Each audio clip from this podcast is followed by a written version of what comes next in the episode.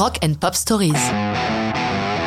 Allman Brothers Band, Ramblin' Man, 1973.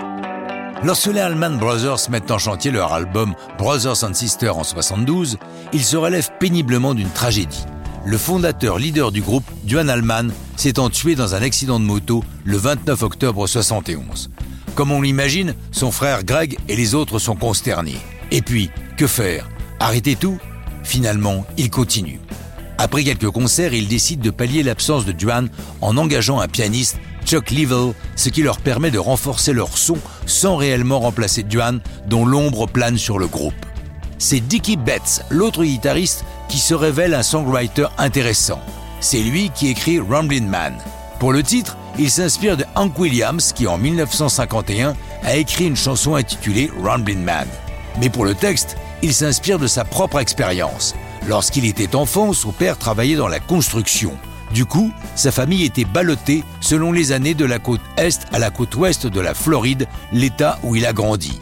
Faisant sa scolarité quelques mois dans un établissement, le reste dans un autre, il a passé beaucoup de temps dans les bus Greyhound. Comme il l'a dit, être en mouvement permanent, Rumblin était dans mes gènes. Il a un des vers de la chanson en tête depuis 69 lorsque, parlant de lui, Dicky, un pote lui déclara I bet you're just trying to make a living on doing the best you can. Cette phrase est encore gravée en lui lorsqu'il écrit le reste de la chanson dans la maison que le groupe partage à Macon en Géorgie. L'une des grandes trouvailles de Ramblin' Man est l'intro, qui dure 5 secondes, mais qui est tellement caractéristique qu'elle rend la chanson immédiatement identifiable. Autre élément déterminant dans Ramblin' Man, le fait de démarrer par le refrain, ce qui n'est pas dans l'usage, et bien sûr, toute l'incroyable fin musicale, largement inspirée du Leila de Clapton, sur lequel avait justement joué Duane Allman, puisqu'il était membre de l'éphémère groupe Derek and Dominoes. Tout cet enchevêtrement de guitare est là aussi l'idée de Dickie Betts, donnant une puissance rare à la chanson, tout en rendant un hommage en clin d'œil à Duane. Ramblin' Man monte tout en haut des charts américains, bien servi par la prestation du groupe lors du show télé d'ABC In Concert.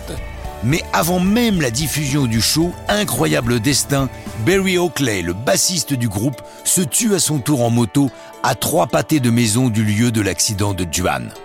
Ramblin' Man est le titre signature des Allman Brothers, qui à grands coups de séparation et de reformation poursuivent une brillante carrière jusqu'aux années 2010. Mais ça, c'est une autre histoire de rock'n'roll.